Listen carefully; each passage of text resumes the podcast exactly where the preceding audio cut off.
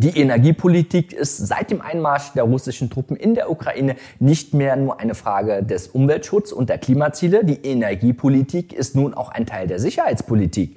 Der Druck ist entsprechend der möglichen russischen Stops von Erdgaslieferungen deutlich gestiegen. Die Bundesregierung reagiert Anfang März mit einem Gesetzespaket mit Hilfe, welche eine Vollversorgung mit Strom aus erneuerbaren Energien nicht mehr irgendwann vor 2050, sondern schon bis 2035 erreicht werden soll. Die Bundesregierung verkündet zudem höhere Investitionen in den Klimaschutz. In den nächsten vier Jahren will sie weitere 200 Milliarden Euro dafür ausgeben.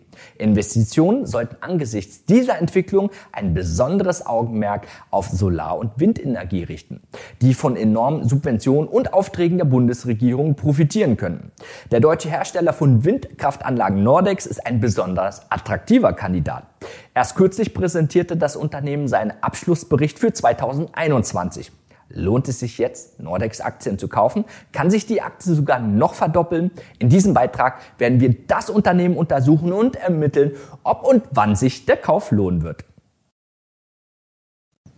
Im Zuge der Entwicklung rund um die Ukraine-Krise konnte die Aktie unter überdurchschnittlich hohem Volumen bereits um 40 Prozent innerhalb von drei Wochen zulegen. Aktuell korrigiert die Aktie allerdings wieder und befindet sich an einer wichtigen Unterstützungszone im Bereich so 12 bis 14 Euro. Trendstark ist die Aktie nicht. Aufgrund der hohen Volatilität, also der Schwankung, ist es eher schwierig, hier einen passenden Einstieg zu finden. Um das langfristige Potenzial besser einschätzen zu können, müssen wir uns also die wichtigen Entwicklungen sowie Stärken und Schwächen des Unternehmens ansehen. Nordex wurde bereits 1985 gegründet und gilt als einer der wichtigsten Pioniere in der Entwicklung und Fertigung von Windkraftanlagen. Das Unternehmen konzentriert sich dabei lediglich auf Onshore-Anlagen, welche also lediglich an Land gebaut werden können. Mit 8500 Mitarbeitern ist Nordex insgesamt in 32 Ländern tätig. Die Produktionsstandorte befinden sich in Deutschland, Spanien, Brasilien, Mexiko, den USA und Indien. Der deutsche Hersteller konnte insofern als Pionier gesehen werden da er 1995 der erste Hersteller von Windkraftanlagen mit einer Leistung von 1 Megawatt war. Sowie fünf Jahre später auch die ersten 2 Megawatt Anlagen produzierte. Heute werden Anlagen mit einer Leistung zwischen 3 bis 5 Megawatt produziert und vermarktet, sowie Servicedienstleistungen für die Errichtung und Instandhaltung angeboten. Das Steckenpferd des Unternehmens ist die Delta 4000 Baureihe. Die Nordex-Gruppe konnte mit dieser Baureihe als erstes Unternehmen eine Turbinenplattform auf den Markt bringen, bei der die Anlagen individuell an den Standort angepasst werden können. Das bezieht sich auf die möglichen Konstruktionsformen und Betriebsmodis, die Rücksicht auf spezielle Anforderungen und des Netzbetreibers, den lokalen Windverhältnissen und den nötigen Lärmeinschränkungen nehmen. In 2018 wurde die Delta-Reihe 4000 als Turbine des Jahres ausgezeichnet. Auch für das Jahr 2021 konnte das Unternehmen wieder den ersten Platz belegen. Eine weitere Besonderheit der Nordex Windanlage ist, dass sie besonders gut für die Erschließung von Standorten mit vergleichsweise niedrigen Windgeschwindigkeiten geeignet ist. Für diese Zwecke möchte das MDAX-Unternehmen nun auch eine 6 Megawatt Anlage herstellen, da unter anderem die Gewinnmargen für diese deutlich höher sind. Die Gewinnmargen waren und sind allerdings immer noch eines der größten Probleme bei Nordex. Analysten erwarten, dass das Unternehmen erst nächstes Jahr aus der Verlustzone herauskommen wird. Und auch der Umsatz konnte in der letzten Zeit nicht gerade glänzen. Während 2018 und 2020 ein Umsatzwachstum von jährlich weit über 30 Prozent verzeichnet wurde, lag dieser für 2021 bei gerade nur 16 Prozent. Für dieses Jahr rechnen Analysten sogar mit einem Umsatzrückgang. Grund hierfür sollten die Pandemie- und kriegsbedingten Einschränkungen der Lieferketten, Rohstoffknappheit und Halbleitermangel sein.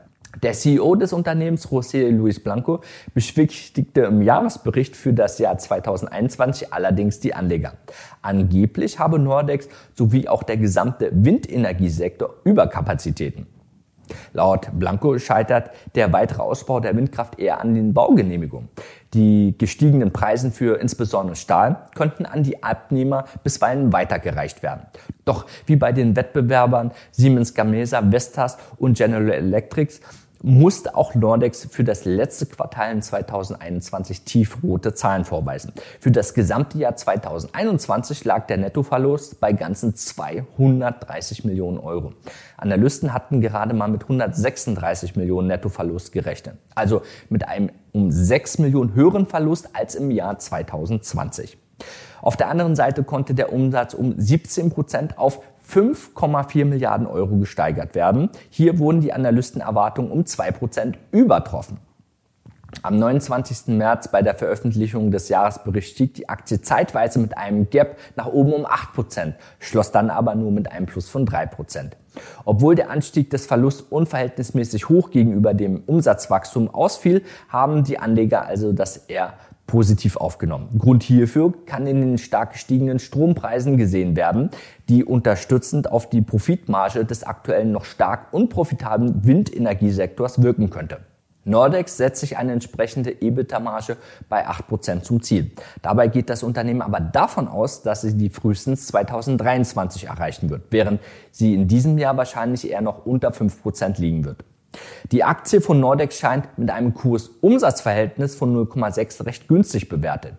Die Marktkapitalisierung des Unternehmens liegt bei gerade mal 2,35 Milliarden Euro, während der Umsatz für das Jahr 2021, wie gesagt, bei 5,4 Milliarden lag.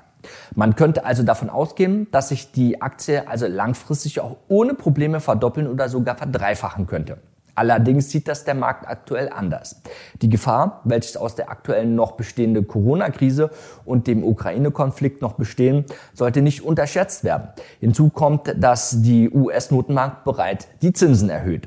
Sollte die Inflation auch in Europa weiter anziehen, sodass die EZB gezwungen ist, ebenfalls die Zinsen anzuheben, so könnten vielen Unternehmen, die noch nicht profitabel sind, in eine gefährliche Abwärtsspirale geraten. Shortseller haben auf den US-amerikanischen Markt bereits einige der nachhaltigen bzw. grünen Energieaktien unter Beschuss genommen. Auch die Branche der Windenergie ist davon nicht ausgenommen. Darunter insbesondere der Nordex-Konkurrent und Marktführer Vestas Wind Systems. Ein grundlegendes Problem für Hersteller von Windkraftanlagen sind schlichtweg die winzige Gewinnmargen, die insbesondere in Krisenzeiten zum Verhängnis der Unternehmen werden. Ein weiteres Problem bei Nordex speziell, dass sie aufgrund zahlreicher Kapitalerhöhungen zur Finanzierung ihrer jährlichen Verluste und hohen Investitionen die Anzahl der Aktien ständig erhöhen. Dabei werden die Anteile der Aktionäre verwässert, was bei Anlegern meist sehr ungern gesehen wird. Alles in allem sollte man dieser Branche und auch Nordex sein langfristiges Potenzial nicht absprechen. So berechnet Nordex, dass bereits 2050 rund 70 Prozent der weltweiten Energie aus erneuerbaren Quellen stammen wird und die Windenergie davon ganze 20 Prozent ausmachen soll. Nordex erkennt auch das Potenzial der Wasserstofftechnologie an und ist Gründungsmitglied der deutschen H2 Global Foundation. Ziel dieses Programms ist es, den Marktlauf für erneuerbaren Wasserstoff zu fördern. Unterstützt wird das Ganze finanziell von der deutschen Bundesregierung. Es handelt sich bei dieser Aktie grundlegend um einen spekulativen Wert. Trotz der scheinbar geringen Bewertung sollte man hier eher vorsichtig sein. Wer sich die Aktie einmal in einem kompletten Zeitverlauf ansieht, versteht, was gemeint ist. Die Konsolidierung auf niedrigem Niveau dauern in der Regel mehrere Jahre und folgen auf einen schnellen Absturz des Aktienkurses. Wie bereits erwähnt, befindet sich die Aktie aktuell in einer wichtigen Unterstützungszone, welche sie bereits mit langen Wochenkerzen bestätigt hat. Wer davon ausgeht, dass die Subventionen der Regierung in nächster Zeit auch Nordex Auftragsbücher füllen werden, der Konflikt in der Ukraine beigelegt oder sich das Problem der Lieferketten und Rohstoffknappheit lösen wird, der kann bereits anfangen, Positionen aufzubauen. Für langfristige orientierte Anleger kann es dann aber auch ratsam sein, weitere Cash-Positionen offen zu halten, um weiter unten auch nachkaufen zu können. Hier kommt insbesondere die Zone zwischen 8 und 10 Euro in Frage. Optimalerweise würden wir eher auf eine stabile Bodenbildung warten, sowie die ersten Bestätigungen in einen Aufwärtstrend, um das Risiko besser kalkulieren und minimieren zu können. Wie du ganz einfach die richtigen Kauf- und die wichtigen Verkaufszeitpunkte bestimmen kannst, lernst du übrigens in unserem kostenlosen Workshop. Glaubst du, dass uns die nächste Rallye bevorsteht oder werden die aktuellen Krisen auch diese Branche wieder mit nach unten ziehen? Ansonsten wünsche ich dir viel Spaß und eine hohe Rendite an der Börse. Ciao, Adrian von Finment.